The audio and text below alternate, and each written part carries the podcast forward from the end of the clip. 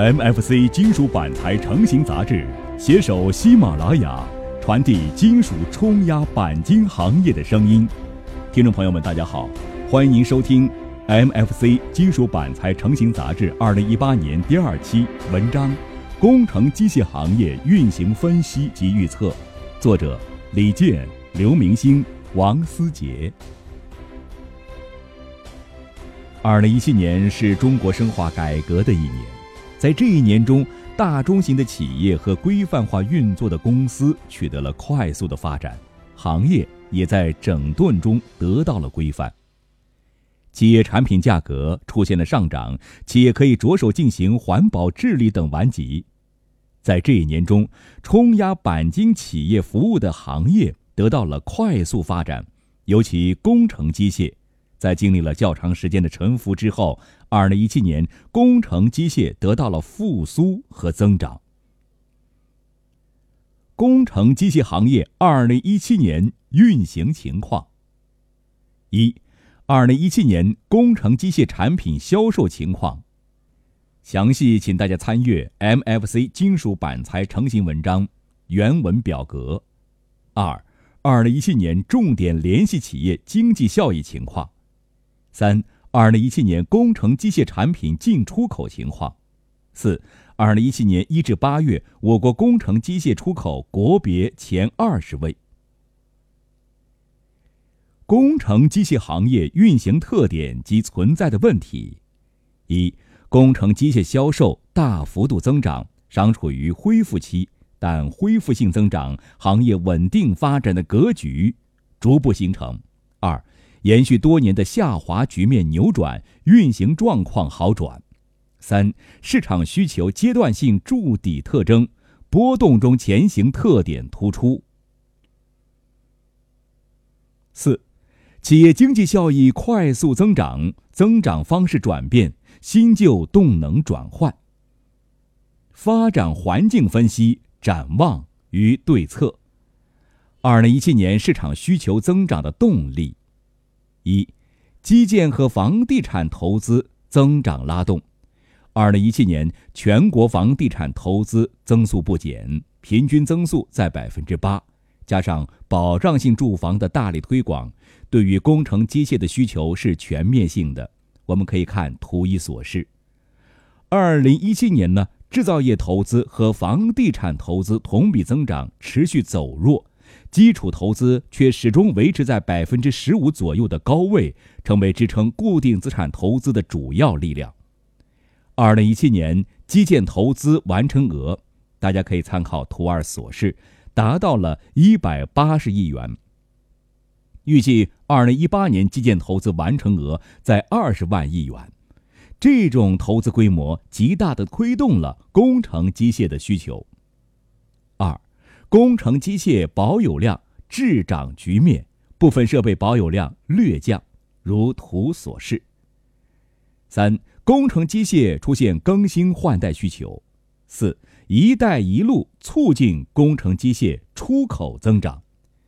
二零一七年一至十月，我国向“一带一路”沿线国家的工程机械设备出口额就达到了六十九点九亿美元，同比增长百分之十五点五。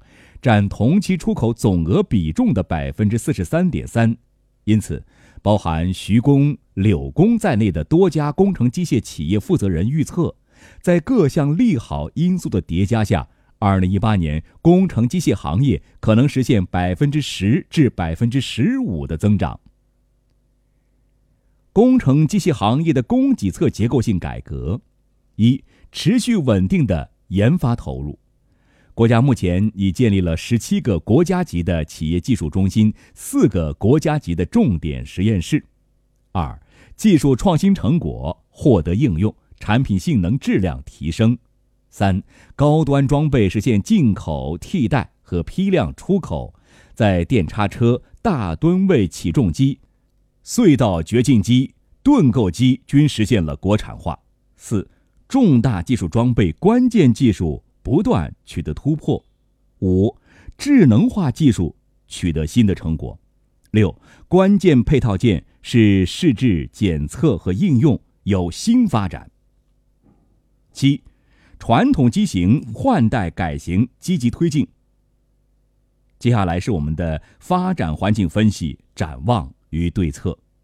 第一点，二零一八年全年 GDP 目标为百分之六点五，二零一七年中国经济增速为百分之六点九，远超预期目标。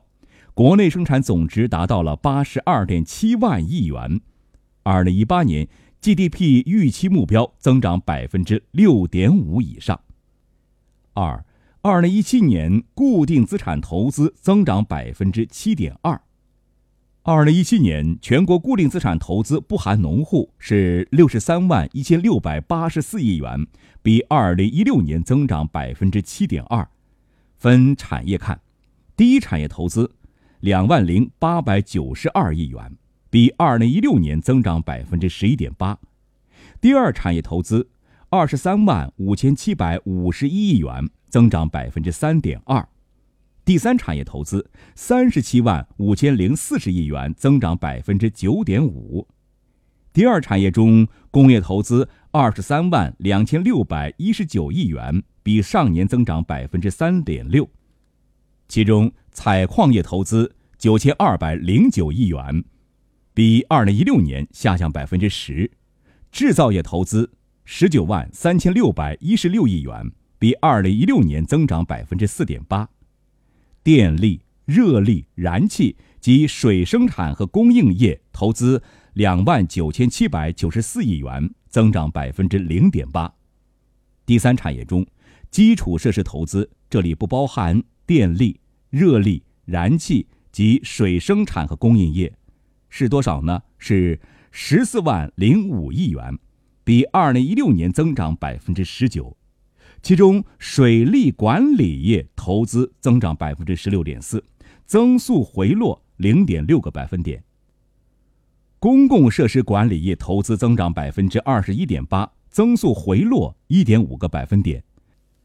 道路运输业投资增长百分之二十三点一，增速回落一点五个百分点；铁路运输业投资同比下降百分之零点一。